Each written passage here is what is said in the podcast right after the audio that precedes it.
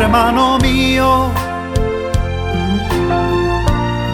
Ven, extiéndeme tu mano. Perdonaos unos a otros. Si alguno tuviere queja contra otro, de la manera que Cristo os perdonó, así también hacedlo vosotros. Colosenses capítulo 3 versículo 13. Nueva serie. Perdonando al estilo de Jesús con Ever Galito. Hermano mío, Episodio 6. Libre deuda.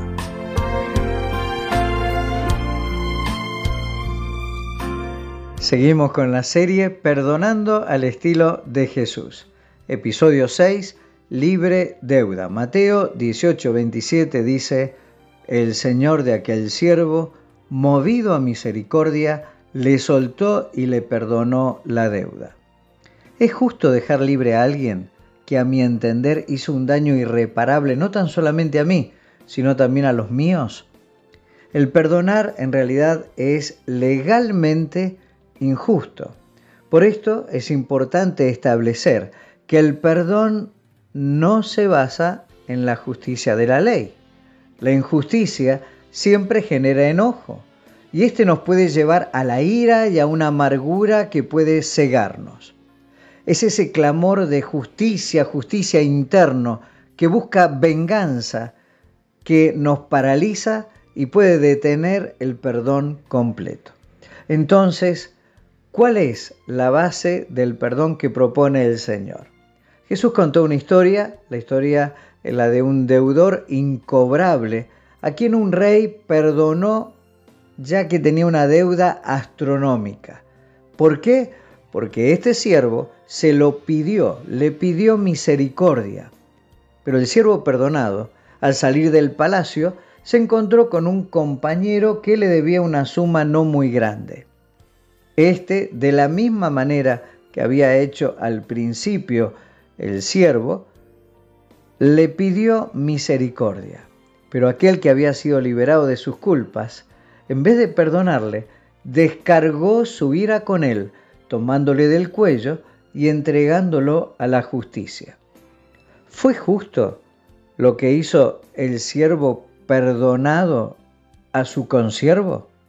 Si lo comparamos con la justicia humana, sí, claro que sí. De hecho, era legal. Pero comparado con la misericordia que había recibido, no, no era justo. El rey entonces llamó a este siervo, no perdonador, y lo envió a la cárcel hasta que pagase toda la deuda. Lo que motiva el perdón completo entonces no es la justicia que el otro merece, sino la misericordia que hemos recibido. ¿Cuál es la acción clave de hoy? Lee Mateo capítulo 18 versículos 23 al 35. Léelo dos veces. La primera literalmente. La segunda vez reemplaza rey por Jesucristo siervo no perdonador por tu nombre y siervo ofensor por el que te ofendió. Luego, aparta un tiempo para orar. Frase clave, lo que motiva el perdón no es la justicia merecida por el ofensor, sino la misericordia que he recibido. Dios te bendiga. Tu verdad es mi canción. Tu bondad, mi única opción. Redentor, mi despertar, mi amanecer, mi renacer, mi libertad. Y solo tú, Cristo Jesús, eres el centro de mi vida y nadie más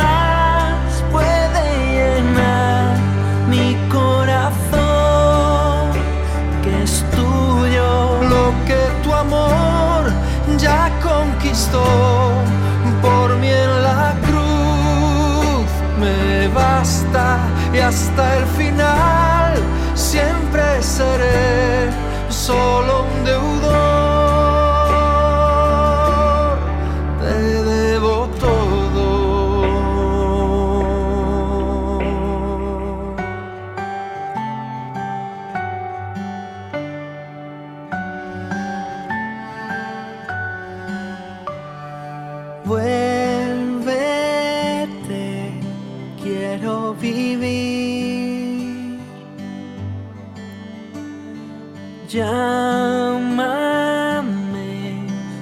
quiero servir.